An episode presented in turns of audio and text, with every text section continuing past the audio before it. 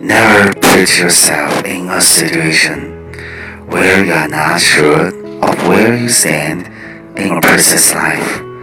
永远不要让自己在别人的人生里占据一个不确定的位置。